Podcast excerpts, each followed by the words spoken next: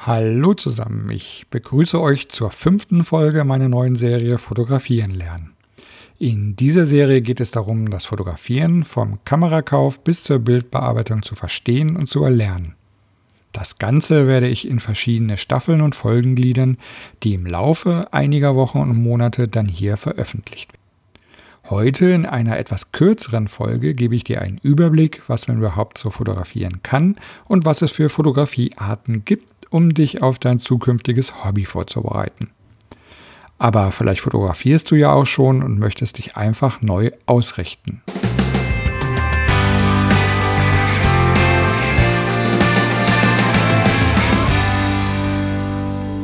Ja, steigen wir auch direkt in das Thema Fotografiearten ein und gehen durch die einzelnen Bereiche Schritt für Schritt durch. Ich werde dir die aus meiner Sicht wichtigsten Arten der Fotografie zeigen. Es gibt aber sicherlich noch viel mehr. Auch ist die Abgrenzung zwischen verschiedenen Arten nicht immer ganz einfach. Fangen wir an mit der People-Fotografie. Die People- oder Menschenfotografie beschäftigt sich, wie es der Name schon sagt, mit Fotoaufnahmen von Menschen. Oft steht hier eine bewusst gestellte Pose oder Situation im Vordergrund, zum Beispiel Aufnahmen von einem oder mehreren Models. Eine oft genutzte Unterart der People- oder Menschenfotografie ist die Porträtfotografie. Hier geht es hauptsächlich um eine charakterliche Darstellung des Gesichtes eines Menschen. Aufnahmen von Menschen können im Fotostudio oder unter freiem Himmel stattfinden.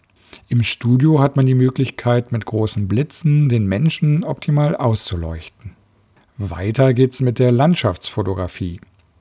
In der Landschaftsfotografie geht es um das Fotografieren unserer Umgebung oder Umwelt. Oft ist man der Meinung, dass die Landschaftsfotografie nur auf Naturlandschaften beschränkt ist.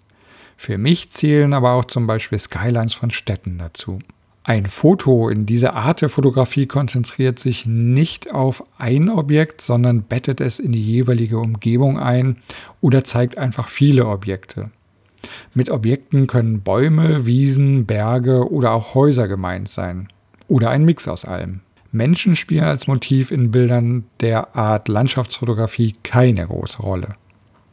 Dann haben wir die Architekturfotografie.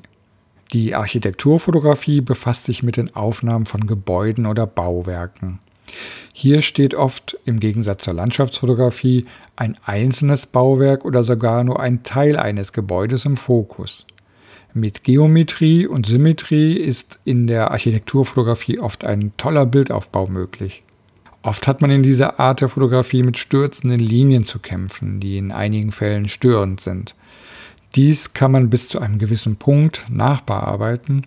Es kann aber auch ein sogenanntes Tilt-Shift-Objektiv zum Einsatz kommen. Als nächstes haben wir die Eventfotografie. In der Eventfotografie geht es um das Fotografieren von Veranstaltungen. Das bekannteste Event ist hier wohl die Hochzeit. Hochzeitsfotografie ist in den letzten zehn Jahren sehr populär geworden und entsprechend viele Fotografen gibt es auch.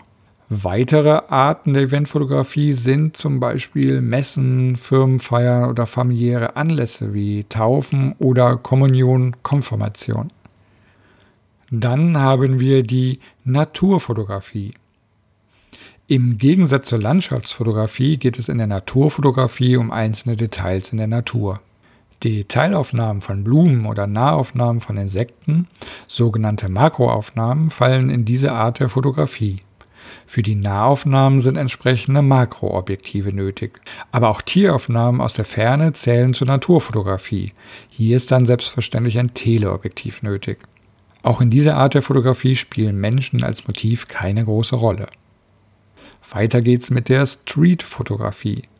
Die Streetfotografie beschäftigt sich mit Menschen, die im alltäglichen Leben auf der Straße fotografiert werden.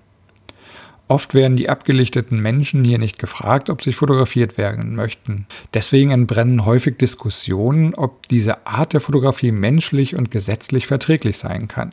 In der Streetfotografie werden gerne kleinere Kameras mit leichtem Weitwinkel oder leichtem Teleobjektiv eingesetzt, um das Motiv, den Menschen, nicht auf sich aufmerksam zu machen.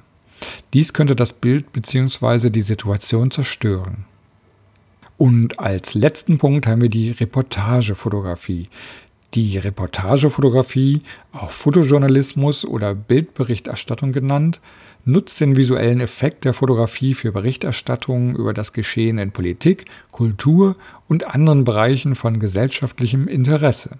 Für mich zählen hierzu die Sportfotografie, Veranstaltungen mit politischem Inhalt, Parteitage oder ähnliches, Kriegsberichterstattung, Fotos aus Krisengebieten oder der Boulevardjournalismus. Das meiste, was wir heute in Tageszeitungen oder anderen Nachrichtenkanälen an Bildern finden, würde ich als Reportagefotografie definieren. Ja, und damit sind wir schon am Ende der kleineren Folge mit dem Thema Fotografiearten. Ich hoffe, ich konnte dir ein paar Einblicke geben und dir zeigen, welche Arten der Fotografie es gibt, damit du einen Überblick hast, wohin du dich entwickeln könntest. Wenn es dir gefallen hat, hinterlasse doch ein Like oder teile diesen Podcast mit Familie oder Freunden, die das Fotografieren erlernen möchten. Nächste Woche gibt es bereits die letzte Folge der ersten Staffel. Dann wird es ein kleines Quiz geben, um dich selber zu testen, welche Themen bei dir hängen geblieben sind. Diese Folge wird am nächsten Freitag um 12 Uhr erscheinen. Wenn du keine Folge aus der Serie Fotografieren lernen verpassen möchtest, dann abonniere diesen Podcast. Nun bleibt mir noch, mich zu verabschieden. Ich wünsche dir ein schönes Wochenende und hoffe, dich am nächsten Freitag hier wieder zu hören. Tschüss, dein Heiko.